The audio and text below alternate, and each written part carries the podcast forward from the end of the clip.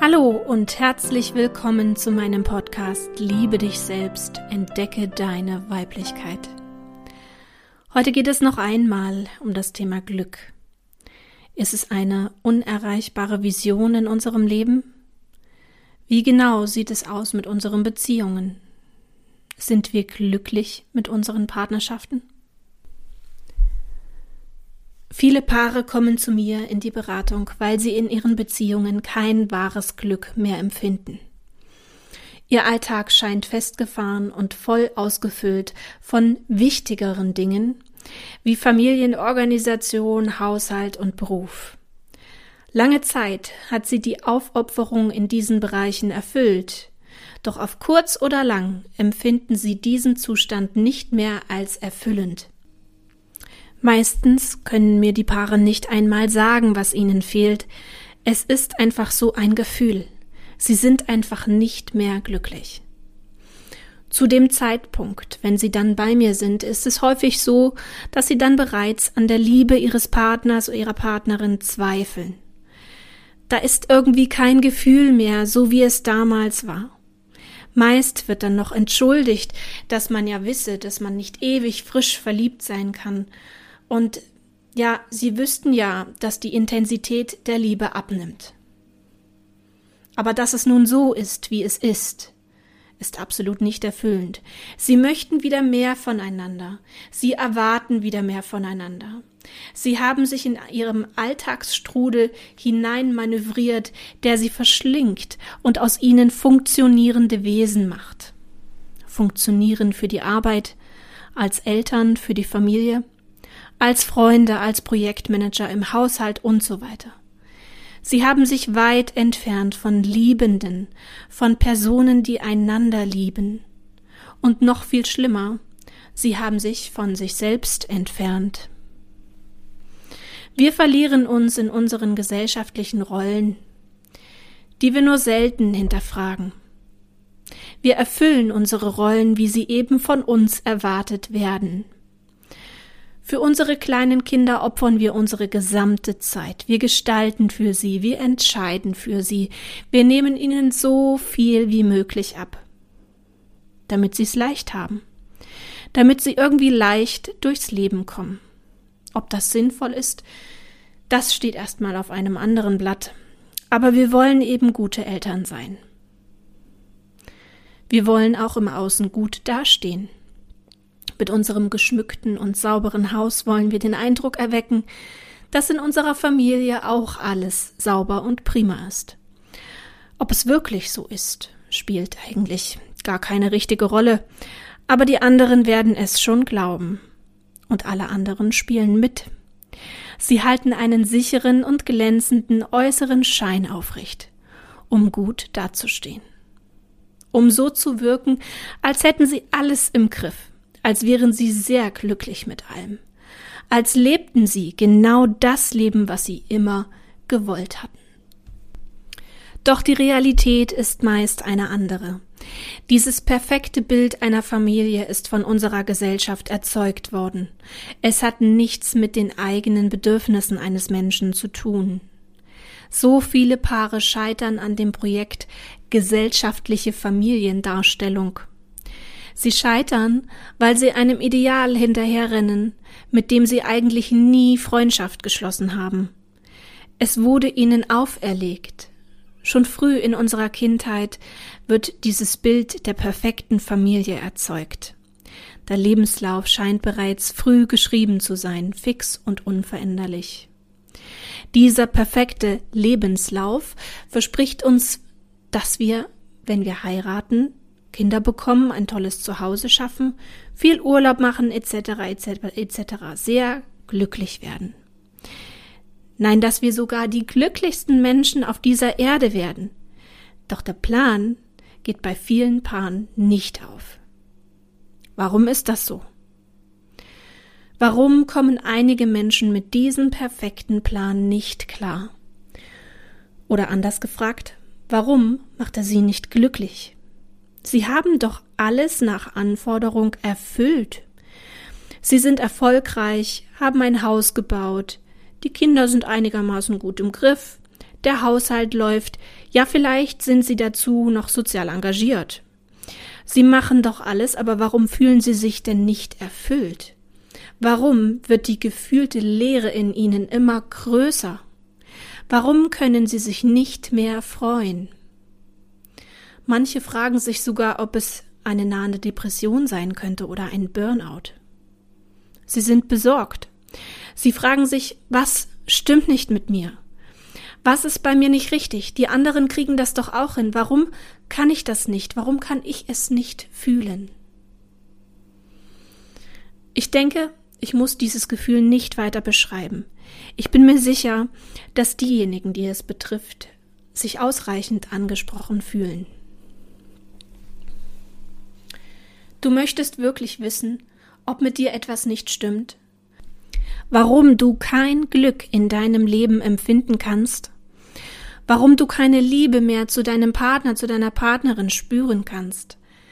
Ich kann dir diese Frage nicht persönlich beantworten, aber ich kann dir erzählen, was ich erkannt habe, welche Denkmuster und Glaubenssätze und natürlich auch gesellschaftliche Fehlleitungen dazu führen können, dass man in solch eine unangenehme Lebenslage kommt.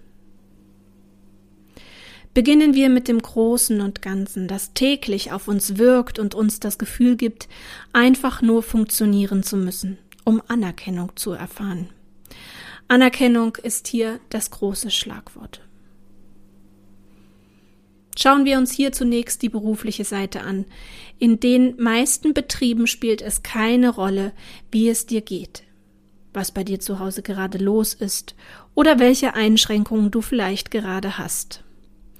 Bist du anwesend und nicht krankgeschrieben, wird von dir erwartet, dass du funktionierst. Mehr oder weniger kreativ setzt du dort deinen vorgegebenen Plan um und erhältst dadurch einen sicheren Arbeitslohn und im besten Fall Anerkennung und Ansehen. Du funktionierst einfach und das reicht aus, egal ob du Spaß an deiner Tätigkeit hast oder ob es dich glücklich macht, früh für diesen Job aufzustehen. Vielleicht hast du einen ansehnlichen Menschen gefunden, den du vorzeigen kannst. Früher hast du ihn auch mal geliebt, doch jetzt ist es eine, ja, eher Zweckbeziehung. Das klingt jetzt hart, aber ein gemeinsames Leben ist das schon lange nicht mehr. Es bestehen keine gemeinsamen Ziele mehr, Ihr sprecht zwar miteinander, aber hauptsächlich geht es um organisatorische Dinge oder über die Kinder oder die Familie. Ihr lebt euer Leben nebeneinander her. Eine Wir-Zeit gibt es schon lange nicht mehr. Ihr seid ein gutes Team als Eltern für eure Kinder, aber euch verbindet nur noch das Außen und nicht mehr das Innen. Ja, vielleicht habt ihr ein Haus zusammengebaut, viel Arbeit und Nerven hineingesteckt. Ihr habt so viel zusammengeschafft, ja sogar Kinder.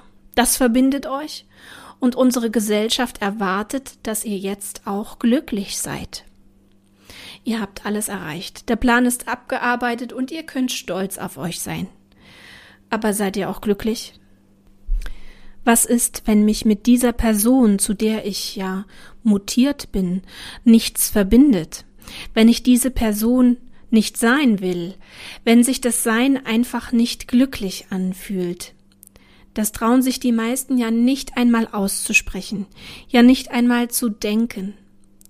Sei mit dem zufrieden, was du hast, haben vielleicht einige von ihren Eltern als Glaubenssatz mitgegeben bekommen. Sei mit wenig zufrieden sei bescheiden. Wir trauen uns ja nicht einmal die Frage zu stellen, ob diese gesellschaftlichen Ideale eigentlich Sinn machen. Was sollte denn auch falsch an ihnen sein? Doch wagen wir es und bringen nur für einen Moment den Mut auf, hinter die Schleier unseres perfekten gesellschaftlichen Lebenslaufs zu schauen. Dann werden wir schnell feststellen, dass er nicht dazu da ist, uns glücklich zu machen, er soll uns in erster Linie beschäftigen und somit von anderen Dummheiten abhalten. Er soll uns zum Beispiel davon abhalten, uns um andere Lebensformen, Lebensmöglichkeiten, ja auch politische Sichtweisen anzueignen. Solange wir mit der Erfüllung des perfekten Lebenslaufs beschäftigt sind und nach der absoluten Anerkennung in unserer Gesellschaft streben, werden wir nicht aufmüpfig. Wir stellen auch keine schwierigen Fragen. Und wir bleiben schön, brav und bequem. Auch unser Bildungssystem möchte ich an dieser Stelle noch einmal nennen. Es ist grundsätzlicher Bestandteil unserer Basis, die dafür gesorgt hat, dass wir diesem vermeintlichen Traum hinterherjagen. Die Schule. Ja, selbst im Kindergarten lernen wir früh, wie die perfekte Familie aussieht. Dass Mama und Papa zusammen Babys bekommen, weil sie sich so lieb haben. Dass ich erst etwas kann, wenn ich lesen und rechnen kann. Dass ich erst etwas wert bin, wenn ich gute Noten schreibe. Ja, und natürlich, dass ich nur dann glücklich werde, wenn ich einen Beruf erlerne, der mir viel Geld bringt. Und die Anerkennung. Und natürlich das Ansehen. Die Schule interessiert es nicht, ob mich das Lernen glücklich macht ob ich meine Interessen und Begabungen voll austesten und entdecken kann, damit ich mein volles Potenzial ausschöpfen kann. Das Bildungssystem schafft Menschen, die funktionieren. Die Berufe wählen, die dafür sorgen, dass die Gesellschaft sich selbst erhält. Individualität ist zwar ein schönes Wort, aber kein anzustrebendes Ziel für unser Bildungssystem. Wenn wir also bereit sind, diesen Aspekt unserer Gesellschaft unter die Lupe zu nehmen und zu verstehen, warum einige Aspekte sicher auch Vorteile haben. Ich meine, wir haben eine Absicherung durch die Ehe, viele gute soziale Aspekte natürlich auch, dann bilden wir eine Basis dafür, umzudenken. Ein Umdenken, das dazu dient, einiges in Frage zu stellen eigene Entscheidungen aus der Vergangenheit zu hinterfragen. Zum Beispiel, warum fahre ich dieses viel zu teure Auto, was mir eigentlich gar nicht gefällt? Warum mache ich diesen, genau diesen Job, der mir noch nie Spaß gemacht hat? Warum musste es doch das hochmoderne Haus sein? Ist das alles passiert, weil es ein wirklicher Herzenswunsch von mir selbst war oder weil ich darüber Anerkennung und Ansehen erzeugen wollte? Und damit bewegen wir uns von den gesellschaftlichen Aspekten weiter hin zu unseren Glaubenssätzen aus der Kindheit. Denn dort entsteht schon früh der Gedanke in uns, dass wir nicht genügen, so wie wir sind. Dass wir erst zu etwas, ja zu jemanden werden müssen, um etwas wert zu sein. Das ist ein großes Problem. Denn es gibt uns nicht nur zu verstehen, dass wir nicht gut genug sind für diese Welt, wodurch natürlich unser Selbstliebe-Level stark herabgesetzt wird. Es ersetzt die Selbstliebe, das Zufriedensein mit uns selbst durch ein System der Anerkennung und des Ansehens, das uns ja permanent dazu zwingt, funktionieren zu müssen. Uns wird dann schnell bewusst, dass wenn wir mal nicht so gut funktioniert haben, zum Beispiel im Mathe-Test oder in der Erfüllung unbeliebter Aufgaben, uns ganz klar gespiegelt wird, dass wir nicht gut genug waren. Auch das verstärkt den Abbau unseres Selbstvertrauens und Selbstbewusstseins massiv. Es ist ein großes Problem, dass wir in unserer Gesellschaft kaum schaffen, Egoismus von Selbstliebe abzugrenzen. Ich habe es schon so oft in meinen Episoden erwähnt, aber ich werde nicht müde, es zu wiederholen. Nur durch Selbstliebe kommen wir in unsere Kraft. Nur wenn wir in unserer Kraft sind, werden unsere Mitmenschen uns als ein liebevolles Mitglied ihres Systems erachten. Nur wenn ich in meiner Kraft bin, kann ich mich um andere Menschen kümmern, ohne mir selbst zu schaden. Wenn wir nun also auch noch verstehen, dass wir in unserem System aufgewachsen sind, das uns ja nur vermittelt, durch Anerkennung und Ansehen glücklich zu werden, dann werden wir auch verstehen, dass auch in unseren Beziehungen dieses Thema eine große Rolle spielt. Wir erwarten die Anerkennung unseres Partners, unserer Partnerin, als Grundlage für unsere Liebe zueinander. Erkenne, was ich jeden Tag leiste und sprich mir ein Lob aus, damit ich mich gut fühle. Im Gegenzug werde ich dich dafür lieben. Das klingt schon komisch, oder? Und ganz ehrlich, da sind wir ganz weit entfernt von echter, wahrer Liebe. Glücklich sein und lieben zu können, scheint also gar nicht so weit voneinander entfernt zu sein. Wenn wir uns jedoch dagegen sträuben uns mit uns selbst zu beschäftigen und endlich wieder anfangen, uns selbst zunächst erstmal zu mögen. Ja, uns später vielleicht wieder zu lieben. Dann wird das wohl nichts werden mit dem Glücklichsein, weder in unseren Beziehungen noch im Rest unseres Lebens. Also identifiziere für dich deine Glaubenssätze, die dich an den gesellschaftlichen Lebensplan binden und bisher nicht dafür gesorgt haben, dass du auf Dauer glücklich bist. Nimm den Gedanken an, dass Selbstliebe die Grundlage für dein persönliches Glück darstellt. Und schau dir danach an, welche Erwartungen du an deinen Partner, an deine Partnerin hast, die dich glücklich machen sollen. Du erwartest vielleicht, dass du Geschenke bekommst, kleine Aufmerksamkeiten, die dir deinen Wert spiegeln die dir Anerkennung und Ansehen vermitteln. Doch das erwartest und wünschst du dir nur, weil du dich nicht selbst genug glücklich machen kannst. Warum bürdest du den anderen, deinen Liebsten, das auf? Das, was du selbst nicht hinbekommst, soll er oder sie für dich übernehmen? Das ist übrigens gelebter Egoismus. Ich weiß, das klingt jetzt sehr kritisch, Du kannst aber nicht erwarten, dass du glücklich gemacht wirst. Glück entsteht in dir und auch nur dann, wenn du es zulässt. Diese so wichtige Aufgabe an einen anderen Menschen zu geben, abzugeben, das fühlt sich nicht richtig an. Genauso wie unsere Kinder nicht dazu, dazu da sind, unsere Lebensträume zu leben und uns damit glücklich zu machen, darfst du das auch nicht von deinem Partner oder deiner Partnerin erwarten. An dieser Aufgabe scheitern die meisten Paare. Durch vermeintlich fehlende Anerkennung fehlt schnell die Akzeptanz füreinander.